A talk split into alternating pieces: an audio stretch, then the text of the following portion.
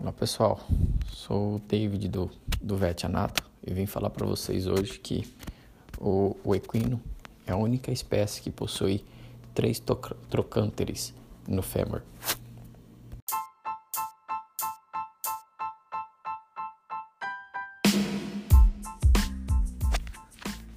Aparelho locomotor. O aparelho locomotor é um sistema orgânico complexo cuja função prioritária é o trabalho mecânico.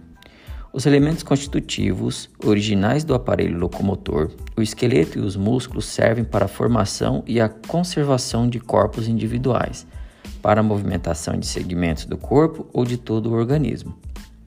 O esqueleto compõe-se de elementos isolados, os ossos, as cartilagens, os ligamentos e as articulações, que em sua totalidade formam um sistema de suporte corporal, o sistema esquelético.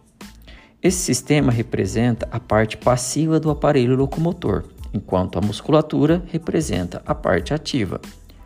Unidas, elas formam uma unidade funcional que se integra ao sistema circulatório, linfático e nervoso do corpo.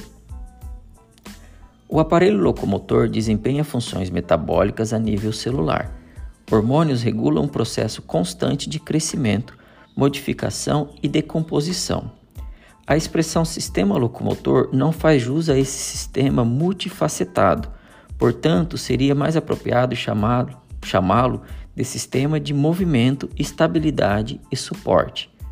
Desordens ou patologias desse sistema então, estão entre os diagnósticos mais comuns da medicina veterinária clínica e a importância do conhecimento básico de anatomia costuma ser subestimado.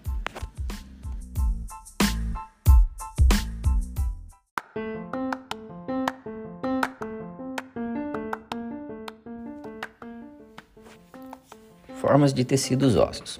Os ossos apresentam enorme variedade de forma, tamanho e resistência, não apenas entre, apenas entre espécies, mas também no mesmo indivíduo.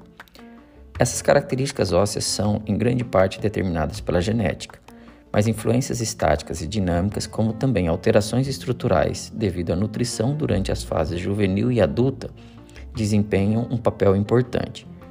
Músculos largos ou tendões grossos geram influências mecânicas em seus pontos de inserção sobre os ossos, originando depressões, protuberâncias, irregularidades, cristas ou espinhas.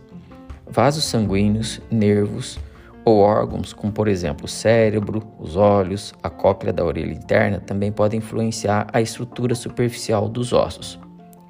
Apesar da imensa variedade de, de, ossos, eles podem ser agrupados de acordo com suas características estruturais comuns, em ossos tubulares ou ossos longos, ossos curtos, ossos planos, ossos pneumáticos e ossos irregulares.